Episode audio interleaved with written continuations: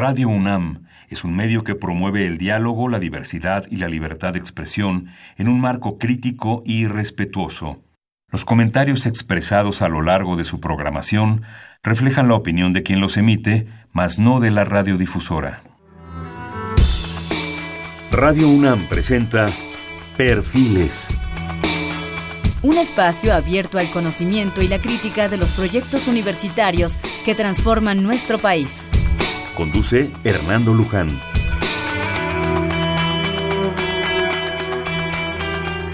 ¿Qué tal? ¿Cómo están? Buenas noches. Estamos nuevamente en Perfiles. Este es un espacio en donde conversar con las mujeres y los hombres que día a día forjan nuestra universidad. En esta ocasión tenemos el gusto de hacer un programa sobre el Instituto de Biología, pero también sobre su actual director, la doctora Susana Magallón, con todo lo que implica de investigaciones, de gente, de propuestas, de ideas, de proyectos. La doctora Susana Magallón es una bióloga evolutiva cuyas investigaciones están determinadas por preguntas sobre macroevolución vegetal en un contexto filogenético. Ahorita nos explicas todo. Porque, Con mucho gusto. Sus líneas son la evolución de las estructuras florales, la dinámica macroevolutiva de diversificación de las plantas terrestres, embriofitas, y las plantas con flor, angiospermas, así como los mecanismos y factores asociados a la adquisición de riqueza de especies en grupos vegetales hiperdiversos mesoamericanos. Asimismo lleva a cabo la doctora Magallón estas investigaciones integrando datos morfológicos y moleculares de especies vivientes y fósiles utilizando métodos paramétricos de la filogenética macroevolutiva. Durante su formación adquirió conocimientos orgásmicos sobre sus estudios de licenciatura en biología en la Facultad de Ciencias de la UNAM, así como la práctica botánica y paleontológica durante la maestría en ciencias en la misma facultad su formación en paleobiología cuantitativa en el renombrado grupo del Departamento de Ciencias Geofísicas de la Universidad de Chicago y en botánica estructural y en filogenética en el Field Museum bajo la dirección del profesor Peter C. Crane. Durante el doctorado y asimismo en la práctica de la sistemática molecular y los métodos filogenéticos paramétricos durante el postdoctorado en la Universidad de California en Davis. La doctora Magallón es una de las pocas personas en el mundo que integra empírica y conceptualmente la paleobiología y la sistemática molecular en el ámbito de la filogenética paramétrica macroevolutiva. Actualmente es investigadora de alto nivel del Departamento de Botánica del Instituto de Biología, con un nivel también alto en el programa de primas y desempeño del personal de tiempo completo de UNAM y un alto nivel en el Sistema Nacional de Investigadores.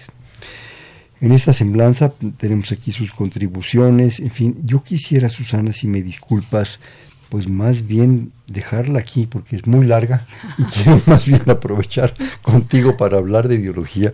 Digo, ¿qué les puedo decir de sus logros, de su dirección, de todas sus propuestas? Sí quisiera enfatizar que entre las eh, actividades destacables ha representado el Instituto de Biología en la Comisión de la UNAM del año de Darwin, eh, ha redactado textos de How Do We Know, las exposiciones de paleobiología del National Museum de, Historia Natural Smithsoniano en Washington, en fin, tenemos tanto que decir, pero se nos va a ir el programa. ¿No te importa? Que, lo dejemos aquí Claro que sí. Eh, Más bien darte la bienvenida, qué bueno que estás aquí con nosotros porque vamos a hablar de algo que creo que, bueno, para ti es tu vida y para mí me apasiona, que es la biología.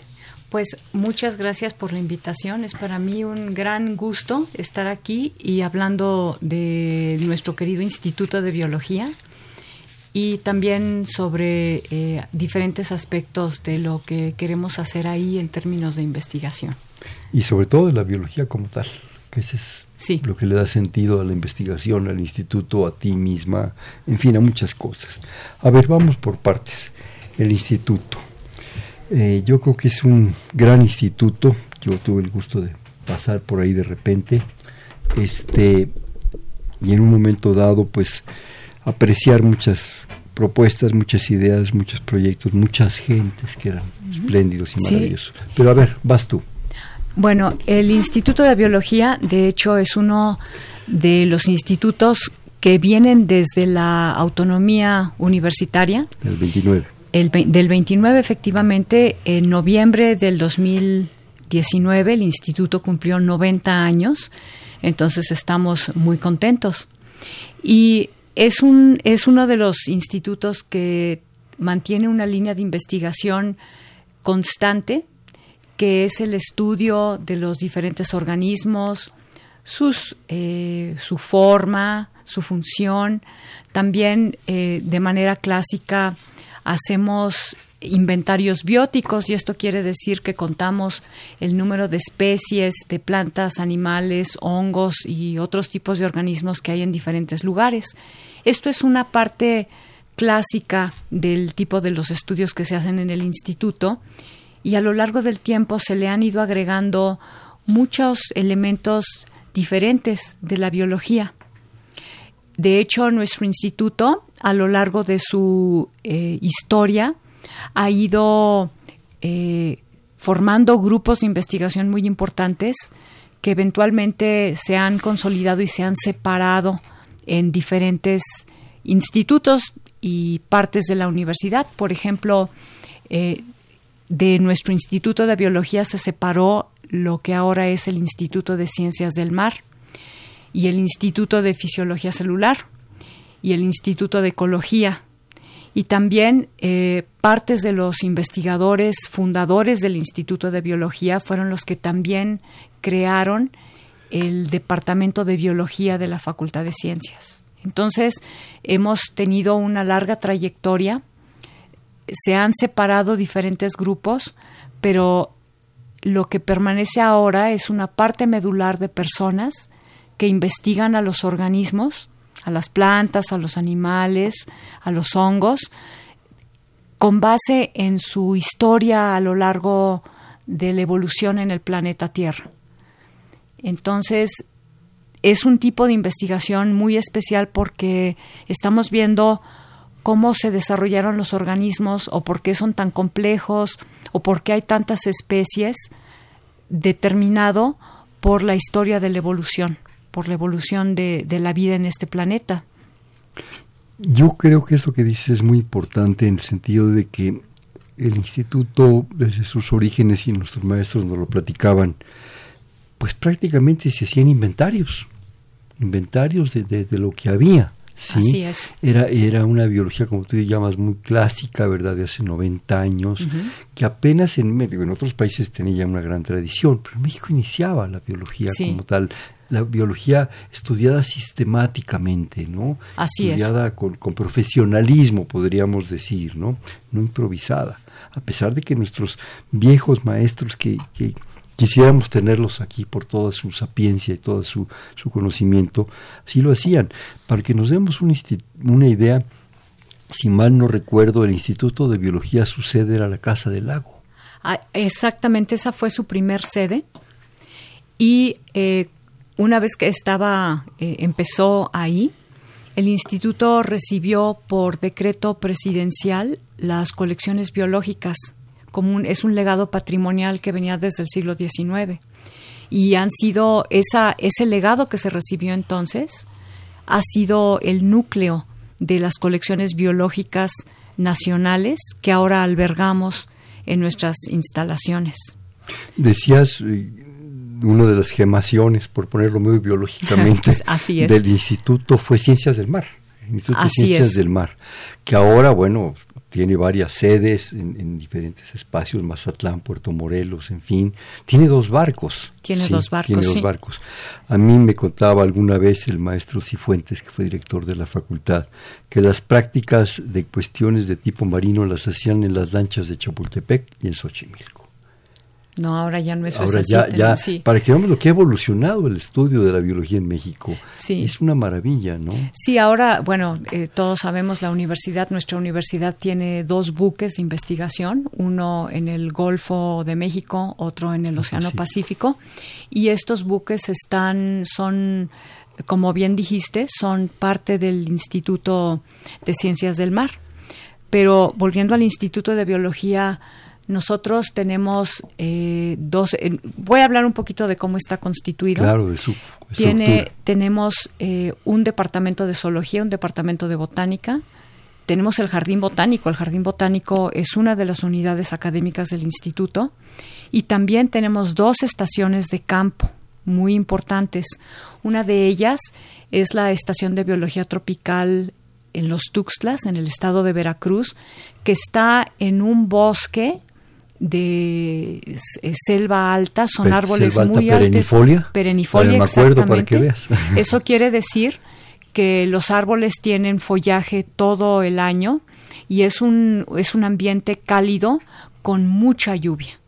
Y es un ambiente especialmente interesante porque ese tipo de vegetación es, eh, por decirlo así, es el mismo que se encuentra en el Amazonas y lo que tenemos en los Tuxtlas es el remanente más al norte de este tipo de vegetación en el continente americano. y tiene Así, eh, así es, tiene elementos muy eh, propios de la vegetación y en la actualidad ¿Y tiene de la fauna de la fauna, sí, de plantas, animales, hongos. Eh, es muy eh, tiene áreas donde uno pueden recibirse grupos de investigación hay un comedor hay un pedacito de las colecciones biológicas está hay un pedacito del herbario colecciones de mamíferos hay lugares para impartir clases hay una biblioteca y eso es impresionante porque está a la mitad de la selva. Entonces representa realmente un sitio privilegiado para estudiar eh, diferentes fases de los organismos y como dije está en un, en un bosque, en una selva con árboles muy altos. Entonces esta es una de nuestras estaciones biológicas. Y la otra está del otro lado del país, está en en, Chamela, en el estado de Jalisco, junto al mar, y ahí es un tipo de vegetación totalmente diferente, que es lo que llamamos la eh, selva baja caducifolia o el bosque estacionalmente, estacionalmente seco, porque cambia totalmente cómo se ve en diferentes épocas del año. En la época de secas, pues está todo seco, eh, los árboles, los arbustos no tienen hojas y en la época de lluvias se transforma dramáticamente, eso es un vergel y es, es muy, es bellísimo. Y esta estación, eh, la estación de Chamela, tiene, eh, pues, sufrió los embates del huracán Patricia eh, hace dos o tres años, pero afortunadamente esto sirvió para renovar mucho las instalaciones. Entonces tenemos un Internet muy potente ahí, áreas salones eh, de investigación, laboratorios, tenemos ahí colecciones, partes de las colecciones de insectos y realmente es un lugar privilegiado donde yo lo que quisiera es fortalecer un poco, más bien aún más, sus funciones para la docencia. En ambas estaciones yo quisiera que se fortalecieran programas de educación de tipo talleres intensivos, con profesores eh, de nuestra propia planta de investigadores y académicos del instituto y de la UNAM, pero también con colaboradores de otros lugares de México y del mundo, y que realmente fuera un polo de enseñanza de temas que representan el estado del conocimiento en diferentes áreas de biología. Una cosa que es padrísima de las estaciones, yo tuve el gusto de estar en ambas, especialmente en los sí. es el diseño propio de las estaciones. Así es. Porque no solo hay áreas de investigación, como tú decías, áreas, digamos, más públicas, hay zonas absolutamente reservadas que se conservan inalteradas, precisamente para ese estudio de investigación profunda. Así y eso es. una maravilla, porque tú puedes llegar en ciertas condiciones hasta ciertos espacios, pero hay zonas prácticamente pues no quiero usar la palabra vedadas, pero sí muy controladas, porque aquello tiene que estar prácticamente en su estado natural, porque es lo que nos va a dar una cantidad de información. Y ese diseño en ambos casos nos permite la obtención de una información impresionante. Así es, realmente son lugares donde se pueden estudiar a los organismos en sí, eh, en su forma, en sus interacciones con otros organismos, qué les pasa cuando hay diferentes tipos de alteraciones y son y también permiten la posibilidad de llevar a cabo estudios a lo largo por un continuo de tiempo con eh, la eh, confianza de que se pueden hacer controles y separaciones durante diferentes temporadas, durante diferentes años. Y eso es algo que no se puede hacer probablemente en sitios que no, no son, no representan una reserva o que están controlados. Cuando hablas de alteraciones, Susana, es alteraciones naturales. No se vale que uno meta ruido en ningún sistema. Por supuesto. Yo tuve la fortuna de ver la caída de un árbol de esos impresionantes en los Tuxtlas. Vaya que es una alteración se dejó venir aquí, aquella monstruosidad preciosa porque, porque ya había cumplido su ciclo, porque, no sé, se vino abajo y arrastró una cantidad de cosas y alteró toda una zona. Claro. Pero es parte del proceso natural. Es parte del proceso natural, efectivamente. se, se, deshace, y, inmediatamente llegan insectos, hongos, en fin, una cantidad de cosas, y brota lo nuevo. Y es una dinámica de este tipo de selvas donde al caer un árbol grande abre un hueco donde entra la luz y germina mm. una cantidad de semillas. La lucha por la luz es impresionante.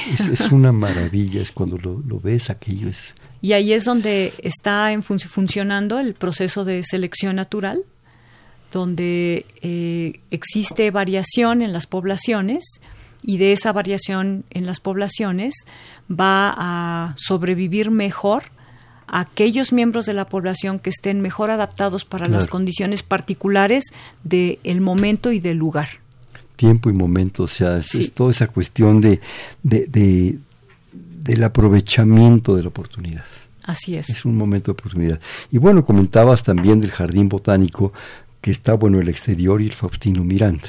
Sí. nuestro querido jardín botánico. Esa es, otra maravilla. Es una joya. además puede uno visitarlo. Yo le diría a la gente que fuera a visitarlo, que puedes comprar plantas, obviamente, ah, ah, especies controladas. Hay talleres para niños, pero además los investigadores, bueno, tantos amigos, tantas gentes que nos nos apoyaron, nos ayudaron, compartimos cosas con ellos, son sensacionales. Sí, Hacen sus semanas del quelite y de no sé cuánta cosa. Yo, yo quería mencionar un par de cosas del Jardín Botánico. Es un, es un lugar realmente excepcional a nivel mundial porque es un jardín botánico que crece sobre suelos, bueno, sobre roca basáltica a 2.400 metros de altitud. Entonces son unas condiciones realmente excepcionales donde hay una vegetación natural, que es la vegetación del pedregal, que es muy especial y que varía mucho dependiendo de la cantidad de roca expuesta o de la cantidad de suelo que se ha acumulado en hondonadas. De humedad, de muchas cosas. Y eh, realmente eh, con personas como Faustino Miranda, trajeron plantas para representar la diversidad de grupos de plantas que son eh, muy emblemáticas de la vegetación de México, por ejemplo los agaves, las cactáceas, las crasuláceas, y realmente lograron que se desarrollaran sobre este, este suelo en estas condiciones en las que a las que estas plantas no son nativas de este lugar. Sin embargo, pues el jardín botánico es espectacular eh, si uno ve mm. las eh, eh, patas de elefante y otras plantas, los agaves floreciendo, es realmente espectacular. Es un lugar que bueno que en la universidad lo queremos y lo apreciamos muchísimo. He de mencionar que en el jardín botánico tienen varias colecciones vivientes, ya mencioné de agaves, de crasuláceas. Queremos desarrollar eh, otras. Bueno, también tenemos ciertas, tenemos la colección de nopales, que es muy importante, y queremos desarrollar otras, por ejemplo, la colección de salvias, eh, la, que es la, el género que incluye a la, a la chía, y otras, otros tipos de plantas. Eh, mencionaste lo de comprar las plantas. Eso yo quisiera mencionar que se les ocurrió un programa fabuloso, porque tienen un programa de adopción de plantas amenazadas. Entonces, cultivan, hacen mm, diferentes tipos de cultivos. precioso. Sí, exactamente, de plantas que están amenazadas y es posible comprarlas y al comprarlas se, realmente se vuelve una adopción de una plantita, entonces nos toman nuestros datos, eh, donde nos, nos dan instrucciones precisas de cada cuánto tenemos que regar la planta, eh, cada cómo le tienen que dar la iluminación. Si se enferma, nos dicen que la podemos llevar para que se le dé atención y sobre todo se trata realmente, es realmente un programa de adopción para que la gente las cuide y que si es necesario regenerar eh, las eh, poblaciones o los cultivos que tenemos en el, en el jardín, sepamos quién las tiene, entonces podamos recuperarlas. Es un programa realmente excepcionalmente de conservación y de, de conservación, de estudio y también muy ingenioso. Y eh, estamos pensando de hecho en la posibilidad de, o sea, otros jardines botánicos nos han preguntado de si lo pueden implementar, entonces es realmente un producto de, innovación más del jardín. Sí. Yo tuve, el, permítanme una anécdota, eh, tengo el privilegio de ser amigo y compañero más o menos de, tiempo de un exdirector del Jardín Botánico, de Javier Caballero, quien le mando un abrazo con todo el cariño del mundo. Sí, igualmente yo también le mando un muy fuerte abrazo. Y un día me invitó, dice, vente, hace cuánto que no ves biología, vente, te voy a invitar. Y me llevó a ver unas patas de elefante y unas palmas espectaculares. Yo no había visto cosas de ese tamaño que habían, pues de alguna manera, rescatado porque estaban en peligro de que se las echaran. Sí. Y una de las cosas que más le agradezco, siempre estamos, ahora que es Día de la Bandera, acostumbrados a ver la bandera con su escudo y su águila. Me dijo que no conoces el nopal de la bandera. dije, pues no, pues es un nopal. No, me dijo, aquí está. Y vino y me lo enseñó. Y ahí tenían el nopal que aparece en la bandera, identificado, clasificado. Y fue, fue un privilegio, ¿no? Que Javier me hiciera favor de decirme. Yo pensé que era pues cualquier nopal ahí de, mercado, No, no ahí está. Y ese es el nopal nopal nacional. Sí, ¿Qué también, platicas? Sí, también se tiene identificada al, al águila. Sí. Eh, mencionaste el invernadero Faustino Miranda. Ese es, eh, se encuentra también en la ciudad universitaria, pero separado de lo que ahora del jardín botánico. El, invernadero Faustino Miranda se encuentra más bien cercano al Instituto de Ingeniería, al circuito. a una ah, parte de biomédica, al, al IMAS. exactamente. De hecho, compartimos estacionamiento con el IMAS. Y es un sitio muy, muy eh, interesante. Ese más bien está enfocado a plantas de zonas húmedas cálidas y eh, he de reconocer que es, es eh, una estructura desde el punto de vista arquitectónico también muy interesante, pero también tenemos que reconocer que el invernadero Faustino Miranda requiere atención eh, muy de manera muy importante. De, en términos muy delicado. es muy delicado, requiere atención en infraestructura. Y junto con el jefe del Jardín Botánico, que ahora es el doctor Salvador Arias, tenemos planes muy interesantes para darle una nueva vida al invernadero Faustino Miranda sí es un lugar que además se puede tener el privilegio de, visitar. Así es. Con todo el cuidado y el respeto del mundo. Camina uno en medio de unas maravillas de plantas, sintiendo esa humedad tipo selva, ¿verdad? No, no, es... es hay helechos arborescentes, eh, diferentes tipos de cícadas, eh, muchos eh, musgos y plantas hepáticas. Es muy interesante. Sí, es un lugar y además yo creo que no nomás es entrar y ver, ver plantas, es tratar de entender lo que ahí está expresado todo ese proceso de cambio evolutivo se puede, viéndolo con cuidado, se puede apreciar. El paso de las humedades, ¿no? El tiempo de las humedades te da una perspectiva absolutamente diferente. Sí. Y, no sé si quieras agregar algo en el sentido del contexto y estructura del jardín y, del instituto mismo. Del instituto mismo sí quisiera volver a ello, porque eh, retomando un poquito perdón, lo que mencionaba desde el inicio, es un instituto con una gran trayectoria. Eh, como tú mencionaste, su sede original fue la Casa del Lago, después se mudó a la ciudad universitaria y adentro de la ciudad universitaria ha tenido diferentes sedes también asociadas directamente con el crecimiento de las colecciones biológicas y hace aproximadamente 20 años se cambió el instituto a lo que es su sede actual adentro de la ciudad universitaria, en el rinconcito en el suroeste de la ciudad universitaria, ahí a la entrada del Jardín Botánico Exterior. Ahí tenemos cuatro edificios donde en este momento estamos eh, todos los que estamos en la Ciudad de México junto al edificio del Jardín Botánico.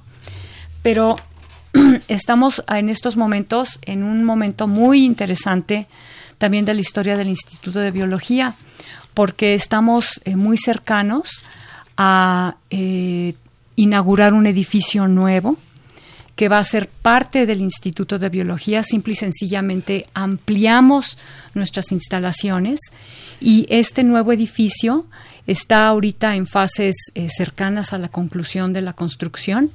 Es un nuevo edificio que se encuentra en la zona cultural de la ciudad universitaria, eh, cerca de Universum, eh, en el circuito. Este edificio, quisiera abundar un poquito, se trata de una donación por parte de la Fundación SLIM y que tiene dos objetivos principales.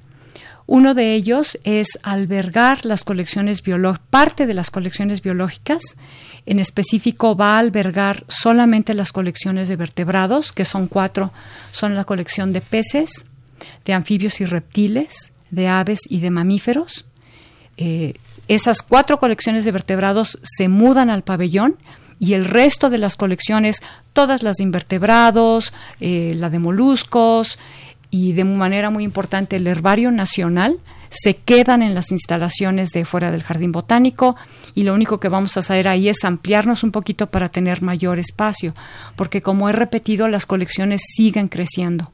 Entonces, eh, parte de nuestras colecciones se mudan a este, se llama Pabellón Nacional de la Biodiversidad, y también se muda ahí nuestro laboratorio de biología eh, molecular. Es un laboratorio nacional de estudios de la biodiversidad y ahí hacemos eh, una parte de los estudios de biología actual que involucran de manera muy importante los estudios que tienen que ver con el DNA y obtener eh, secuencias moleculares. Y esto de cierta manera se ha vuelto una parte muy importante. Yo diría que ahora eh, en papel de liderazgo en los estudios que hacemos en biología, los, los datos derivados del DNA y de las secuencias del genoma junto con los datos morfológicos y los datos de distribución geográfica, son de igual importancia. Entonces vamos a tener nuestro laboratorio unificado en este pabellón nacional de la biodiversidad. Yo creo que, que, ahorita que dices pabellón de la biodiversidad, la ampliación para el espacio de las colecciones, el estudio de la biodiversidad. Se ha comentado en este programa en alguna ocasión, pero yo quisiera repetirlo, que tú enfatizaras el asunto, Susana, que el compromiso que tiene México como uno de los países más megadiversos es fundamental. Es importante y es responsabilidad de todos. Así absolutamente todos, no solo de no romper, quemar, destruir, alterar, sino de conservar y de respetar y de conocer. Yo creo que estas colecciones, este pabellón, el propio instituto, sus espacios, son un regalo que tiene la universidad y el país para su propia gente, para reconocer esa, esa diversidad y esa biodiversidad. Y ahorita que dices de integrar en ese pabellón el laboratorio de biología molecular, empezamos hablando un poco de esa biología muy clásica que nos formó a todos y que nos dio bases muy importantes. No las podemos negar de los inventarios, de aquella, aquella biología muy descriptiva que se, dedicaban a recolectar, pero que le dio pauta a todas las colecciones. ¿Cómo ha cambiado la biología? Ah. Sí, tú, eres, tú eres un buen ejemplo de ello. Ahora no se puede hacer biología sin entender la evolución a esos niveles moleculares, a, macroevolución también, a percepción, a una serie de cosas. Y esta parte de, biología molecular, de ecología evolutiva, es fundamental. Es, fundamental. Yo creo que, bueno, la, el fundamento de todo realmente es el conocimiento de los organismos, de su forma, su distribución, su función, cómo interactúan los unos con los otros. Y eh, como tú lo dijiste de una manera clásica, se veían, esos eran los datos fundamentales que se estudian, se estudiaban y se siguen estudiando con microscopios, eh, con lupas. Ahora también utilizamos microscopios electrónicos de barrido, microscopios de transmisión para obtener una gran cantidad de datos de la forma de los organismos. Y aunado a esto, ahora tenemos la herramienta de la genómica, de la biología molecular, que en estos momentos es de igual importancia que los estudios con un microscopio. Básicamente eh, hay diferentes maneras en que extraemos el DNA, eh, amplificamos, eh, antes, hace algunos años se amplificaban genes particulares, regiones particulares del, del genoma. Ahora más bien los estudios están enfocados a amplificar grandes partes del genoma o los genomas completos y utilizarlos de diferentes maneras. Específicamente lo que hacemos los biólogos evolutivos es utilizar esta información del genoma para tratar de investigar cómo están los organismos emparentados unos con los otros. Es decir, eh, decir, identificar qué organismos son parientes más cercanos entre sí con respecto a otros organismos. Eso es lo que en biología se llama la filogenia. Eso es exactamente. así es. Hacemos lo que llamamos, eh, les llamamos árboles filogenéticos. Eh, y un árbol filogenético es un diagrama que nos muestra en términos de parentesco relativo cómo están relacionados los organismos entre sí. Y eh, también utilizando el tipo de información implícita en los datos moleculares, eso nos permite tener otros, otros tipos de estimados. Por ejemplo, podemos saber qué tan rápido es el cambio de las secuencias moleculares. Y también nos permite inferir el tiempo absoluto, el tiempo en millones de años, de cuando las diferentes ramas del árbol evolutivo se separaron entre sí. Y esos datos son fundamentalmente importantes para hacer otro tipo de estudios que son en estos momentos el estado del conocimiento, que es un área muy interesante de le llamamos la filogenética comparativa, los estudios comparativos, porque nos permiten, por ejemplo, estimar cuál era el estado ancestral de la forma, de diferentes aspectos de la forma, o por qué diferentes grupos tienen muchas especies mientras que otros tienen pocas. Y si tienen muchas especies debido a que tuvieron una tasa acelerada de generación de especies, o más bien un incremento en la tasa de, especiación. Y esos son, eh, yo creo que, factores muy importantes que si lo ligamos a un aspecto que tú mencionaste hace, hace un ratito, que fue que México es un país megadiverso.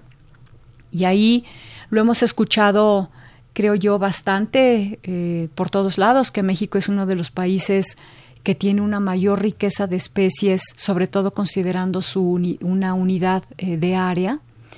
Pero en el instituto realmente podemos hacer dos cosas muy interesantes, que es lo que nos caracteriza en lo que hacemos ahorita. Por una parte, el hecho de saber que México es un país con una alta riqueza de especies, es decir, que México es megadiverso, se deriva directamente de los estudios de inventario biológico que se hacen en el Instituto de Biología. Eso es un factor que los datos directos salen de nosotros. Hay otras agencias que los han utilizado y debo decirlo, han sido quizá un poquito mejores que nosotros para promocionarlos, pero los datos primarios los da instituto, el Instituto de Biología y institutos eh, afines o entidades afines que hacen estudios similares. Con los que están ustedes en una relación muy directa y muy intensa. Así es. Yo creo, Susana, que nunca debemos de estar de dejar de estar agradecidos de todos aquellos maestros que nos abrieron camino. Ah, por supuesto. Yo creo que esa biología de los inventarios, que a veces uno siente, no, cuando eres estudiante, qué barbaridad, que, que esto, ya está superado y de repente va uno madurando, hay que decirlo así, y vas entendiendo que esa base fue fundamental y que sigue creciendo y que es fundamental. Y también eso nos habla de que cuando vemos cualquier organismo, el que sea, un árbol, una planta, un bicho, lo que tú quieras, eso no es más que la expresión, digamos, formal a nuestra vista, a nuestros ojos, de un mundo interior y de una historia de muchos miles, a veces millones, millones de, años, que viene atrás y que se está expresando a nivel molecular, a nivel de ADN. Es una expresión de, de, la riqueza y potencialidad de la vida, ¿sí? de las pautas y de los patrones de la propia vida que nos da en un organismo. Entonces tenemos que aprender ¿sí? que la biología no es nada más lo que ves, esa es la limitante de nuestra vista afortunadamente tenemos los recursos y la capacidad de ver más hacia su interior y expresarlo y poderlo proyectar en toda esta propuesta de historia y de probablemente proyecciones a futuro. Así es.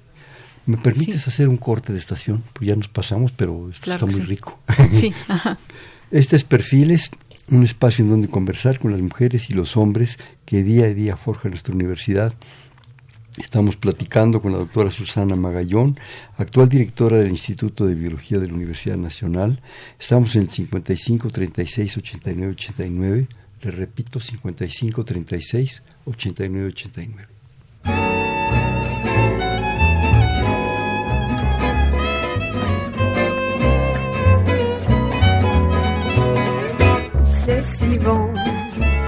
De partir n'importe où, bras dessus, bras dessous, en chantant des chansons. C'est si bon de se dire des mots doux, des petits rien du tout, mais qui en disent long en voyant notre mine ravieuse. Les passants dans la rue c'est si bon de gaieté dans ses yeux, un espoir merveilleux qui donne le frisson, c'est si bon, ces petites sensations. Buenas noches, estamos en Perfiles, un espacio en donde conversar con las mujeres y los hombres que día a día forjan nuestra universidad. Estamos platicando, les comentábamos con la doctora Susana Magallón, actual directora del Instituto de Biología de la Universidad Nacional. Estamos para ustedes en el 5536 8989. Les repito, 5536 8989. ¿Quién eres, Susana? ¿Por qué estudiaste biología? ¿Por qué te apasiona esto? Porque además me lo estabas platicando y se te veía en la cara. la botánica, la filogenia, Sí. la biología molecular. ¿Qué? ¿Por qué? Pues yo estudié biología porque de alguna manera quería con- conocer algo sobre la naturaleza y tuve varios intereses. Algún momento pensé que yo estaría estudiando astrofísica, pero opté por biología. Qué bueno. Pues sí, y, y la verdad, eh, cuando yo entré a la carrera pensaba que me iba a dedicar a cosas como la genética. Y no, eh, pasó algo muy peculiar, como que se conjuntaron varias circunstancias cuando yo era estudiante en la licenciatura, en la Facultad de Ciencias, y es que, por una parte, llevé cursos en botánica y tuve profesores, tuve un profesor realmente que, que determinó mis intereses y él se nos hablaba de los ciclos de vida de las plantas y a mí me parecía muy divertido tratar de imaginarme cómo cierta estructura se veía en diferentes plantas, por ejemplo, en una en un musgo o en un helecho o en una planta con semilla que no tiene flores o una planta con flor y eso me parecía muy divertido. Entonces como que me gustó mucho estudiar los ciclos de vida. Y después llevó un curso en, el, en uno de los planes de estudio de la Facultad de Ciencias, donde, donde nos hablaban de las plantas con flor. Y realmente me, me pareció un caso apasionante porque es un grupo biológico que tiene muchísimas especies. eh, es uno de los grupos de organismos multicelulares más ricos en especies. Es de los más amplios. Tiene menos que los insectos, pero sí es uno de los más grandes. Y sobre todo me llamó la atención porque involucra mucha innovación en, sobre, en muchas de sus estructuras, específicamente las estructuras reproductivas. La flor es una, una innovación evolutiva, pero porque viéndolas en el contexto de su historia, adquirieron toda esta complejidad e innovación morfológica y riqueza de especies en un tiempo evolutivamente cortísimo. Entonces realmente representan un, un evento excepcional en la historia de la vida y por eso me han fascinado.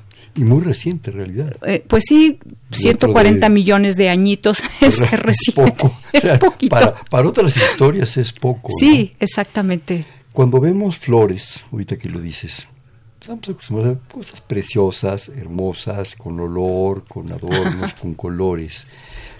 Pero yo quisiera invitar a la gente que se adentrara un poquito en la medida de sus posibilidades. Y ahorita quisiera que nos sugirieras algunas cosas de divulgación para que entiendan la importancia de las flores, la trascendencia. Simplemente si no hubiera flores probablemente no estaríamos aquí platicando. La polinización, todo esto que se ha dicho, vaya, en caso de las abejas, de los colibríes, de todo esto, no estaríamos aquí o estaríamos pues muy amoladitos, o seríamos lemúridos. Sí. Pues yo qué sé, digo, ya estoy, ya estoy planteando yo teorías biológicas, pero no olvidémosla. En, la, la, evolución de la forma de las flores es algo realmente fascinante. Sorprendente. Por una parte, eh, es tan grande su variedad en formas, y no solamente en formas, sino en estructura, en organización, que es como lo que yo estudio, es apabullantemente enorme y hacen cosas realmente extraordinarias que uno eh, yo a veces me sorprendo de que de la diversidad en su forma y en su estructura. Es realmente increíble. Y bueno vemos las flores allá afuera y yo digo que es tan grande su variedad tan grande que inclusive hay algunas que son feas. Y eso es solamente con respecto a la flor, que es un órgano de una planta completa. Pero estas plantas completas, que son las plantas con flor, o el nombre técnico se les llama angiospermas, es mucho más allá de que sean muchas especies. Es que este grupo de plantas, eh, desde que surgieron evolutivamente, consideramos hace aproximadamente 140 millones de años, quizá un poco más, realmente han cambiado los ecosistemas terrestres. En la actualidad, eh, las plantas con flor representan el fundamento energético, o sea, son los productores primarios de los ecosistemas terrestres y también representan el, el, fundamento estructural de estos ecosistemas. Es decir, los árboles que están allá afuera son plantas con flor excepto biomas específicos que eh, donde las coníferas siguen predominando, pero esos son más bien excepcionales. Eh, por ejemplo, los pinos, los ahuehuetes, los cipreses, pero esos ambientes son más bien como que excepcionales y sobre todo en un país como México, eh, la predominancia de las plantas con flor es realmente muy impresionante. Por ejemplo, tenemos bosques de cactáceas columnares, por ejemplo, en la región de Tehuacán, que son cosas realmente excepcionales a, nivel mundial. ¿Sí? Las plantas con flor son un momento evolutivo. No podemos perder de vista que es toda una secuencia, que se va moviendo, que se va modificando, que se va sumando, que se va estructurando gradualmente y va cambiando, que nos da historias, nos cuenta historias. Y las plantas con flor y las, las angiospermas y las gimnospermas y toda esta propuesta son momentos que se van dando es, es esos, Jacques Monod nos diría, son los procesos del azar y la necesidad de la naturaleza. Se están dando. ¿Por qué? es, un, es un grupo que ha continuado su riqueza, el aumento en la riqueza de especies, pero también en su complejidad y sus interacciones con otros organismos. El aspecto que yo en mi grupo de investigación hemos estado viendo es cómo cambia la forma de la flor y es realmente apasionante porque eh, logran ciertos niveles de organización donde, por decirlo así, estabilizan ciertos factores, cierta organización, y el hecho de que lo estabilicen representa una estructura que le permite hacer enormes modificaciones en otros aspectos de la flor. ¿Cómo qué? Por ejemplo, un aspecto que quedó estabilizado es la existencia de un cáliz y una corola.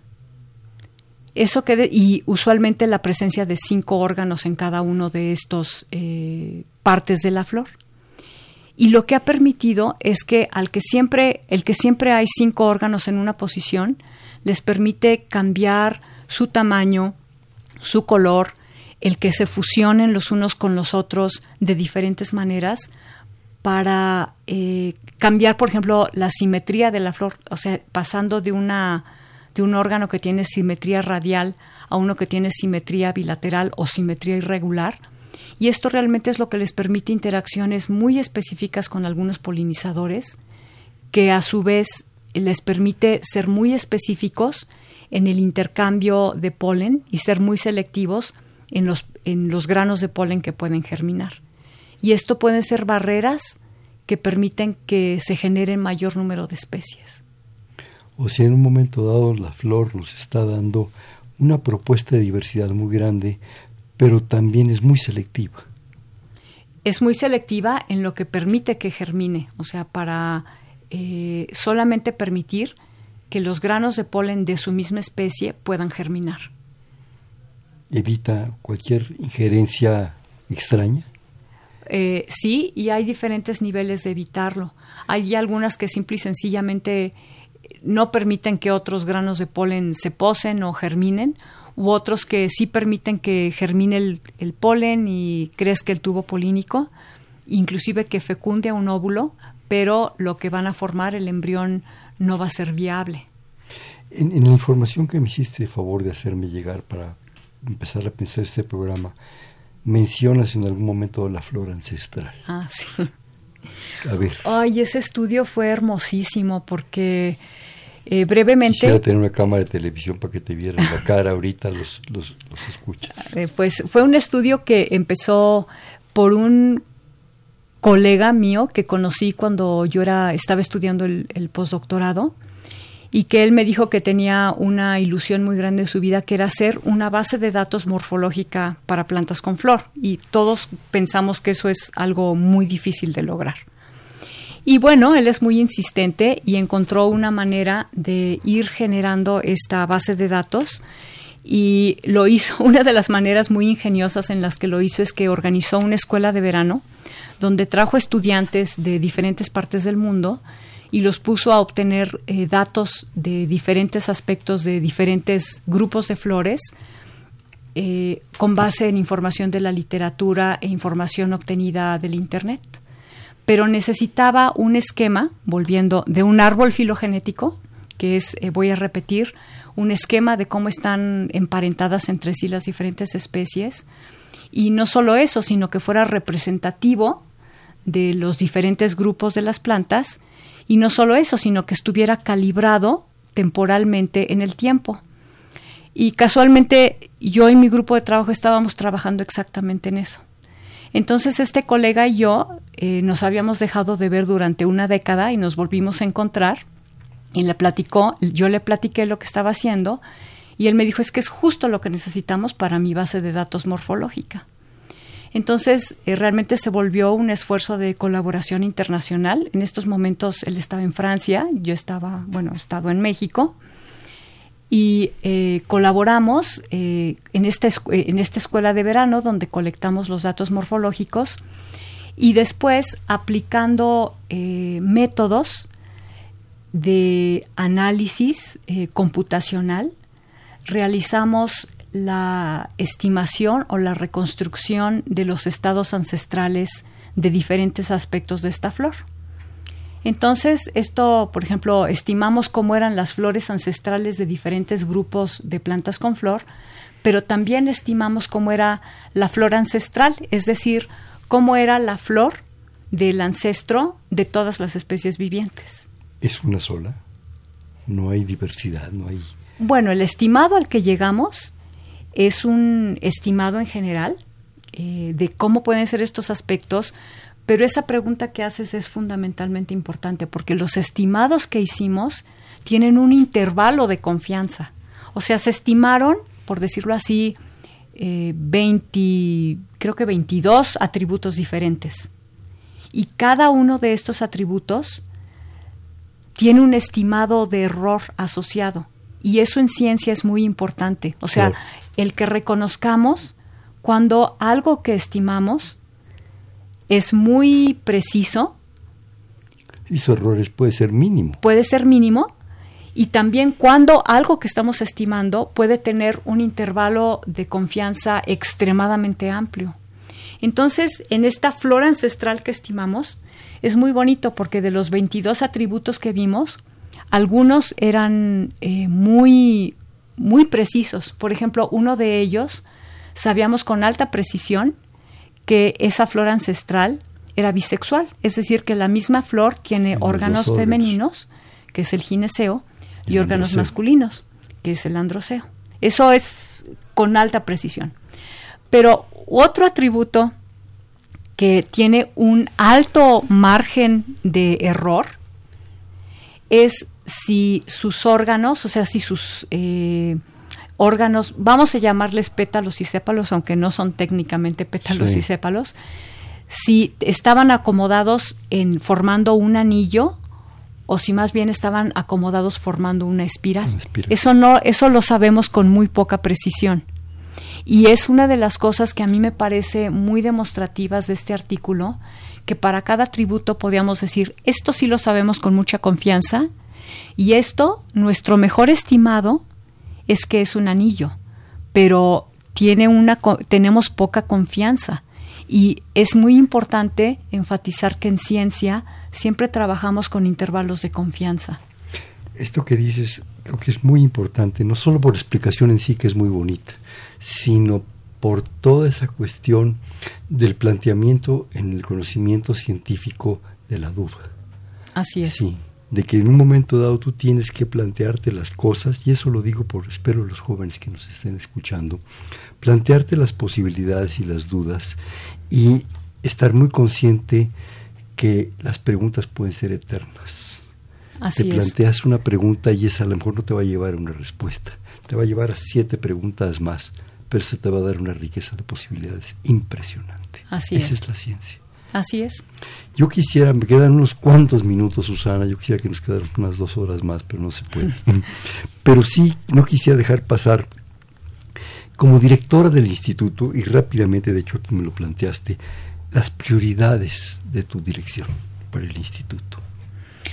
Así muy resumidas, porque el tiempo... De manera muy resumida, yo creo que es fundamental continuar con los estudios de los organismos, viéndolos en su escala evolutiva, que es, por ejemplo, diferente de la escala ecológica. Se complementan el uno al, otro, pero son diferentes y nosotros vemos la escala evolutiva.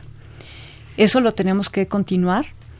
También eh, esto lo queremos hacer apoyándonos en la información, enriqueciendo nuestras colecciones biológicas, pero obteniendo mayor información de estas y utilizando estos datos con los árboles filogenéticos, los datos moleculares eh, y aquí sí quiero hacer mucho énfasis en traer y fortalecer los métodos analíticos que se hacen con computadoras. Es decir, antes utilizábamos microscopios, luego utilizamos eh, laboratorios de biología molecular. Ahorita tenemos un tercer componente que es fundamental, que es la parte analítica, de análisis, que se hace fuertemente con computadoras. Pero eso no quiere decir que el microscopio vaya a morir. Claro que Va- no. va no, de ahí van a salir los datos fundamentales. Y eh, la biología actual es una ciencia altamente analítica, altamente basada en las matemáticas, en la estadística, en los modelos. Y yo creo que es fundamental que en México incorporemos eso a los estudios que se hacen de biología, específicamente porque en México eh, tenemos grandes expertos en sistemática tradicional, en biología molecular. Estamos haciendo cada vez estudios más fuertes de tipo computacional analítico, pero un aspecto que tenemos en México es que estamos asentados en un foco de biodiversidad.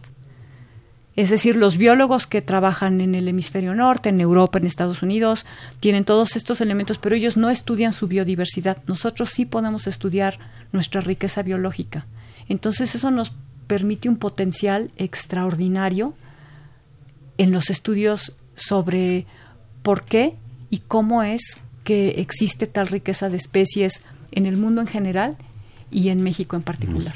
Rapidísimo nos habla Rosario Velázquez, muchísimas gracias. Dice, es muy linda la invitada y con su charla al describir el jardín botánico hace que uno se transporte ahí. Pues también, señora Velázquez, vaya porque es una maravilla los dos. Y también quiere saber cuál es la semilla del madroño. Yo no lo sé. Ahora sí que Ah, eh, la semilla es, del es una especie como de, de castaña, creo. Sí, tengo entendido. No, no, me haga mucho caso, pues mejor en un diccionario enciclopédico. Sí, sí. ¿Y cuál es la semilla del encinal? ¿Encino? ¿Del encino? Sí, me está diciendo el productor. Realmente no. Lo que bueno, pasa están, es que están las bellotas, que es, eh, es parte del fruto. Sí, que es donde sale el jamón serrano, por amor de Dios. Es el que le dan los puercos para que se haga jamón serrano. es que, sí. Sí, los encinos son muy ricos en, en México. En México, sí, toda la zona Y se asocian con los pinos y forman y ahí se, un tipo de vegetación. ahí se crían los puercos y hacen un jamón serrano delicioso. Me queda escasos unos segundos. ¿Algún comentario final, Susana, por favor? Rapidísimo. Pues invitar a los jóvenes a que estudien biología, porque es, una, es un tema que da muchas salidas para diferentes aspectos, tanto de estudiar plantas y animales, pero también estudiar cosas que son fundamentalmente importantes como la conservación, eh, la etnobiología y con diferentes aspectos, ¿no? Desde, como ya lo mencionamos, los organismos directamente, el laboratorio molecular, hasta la computadora. Pero tomar conciencia de que estudiar biología y hacer ciencia requiere mucha disciplina mucho trabajo, pero también es maravilloso. Los encuentros son maravillosos como el de la flor ancestral. la flor ancestral. Aquí tenemos la costumbre, de jugar un bote pronto. Te digo una palabra y me dices la que se te ocurre primero. Biología. diversión. Biodiversidad. México. Angiospermas. La flor ancestral. La flor ancestral. Innovación. El futuro de la biología y de la biodiversidad. Estudios analíticos. Este fue Perfiles, un espacio en donde conversar con las mujeres y los hombres que día a día forjan nuestra universidad. Estuvo con nosotros, cosa que le agradecemos muchísimo, la doctora Susana Magallón, actual directora del Instituto de Biología. En los eh, controles, eh, Humberto Sánchez Castrejón, en la coordinación, la doctora Silvia Torres, en la producción, la maestra Carmen Sumaya Cruz, eh, en la conducción, Hernando Luján.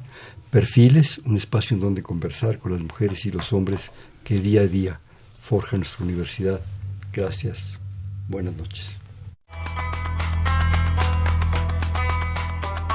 Perfiles, un programa de Radio UNAM.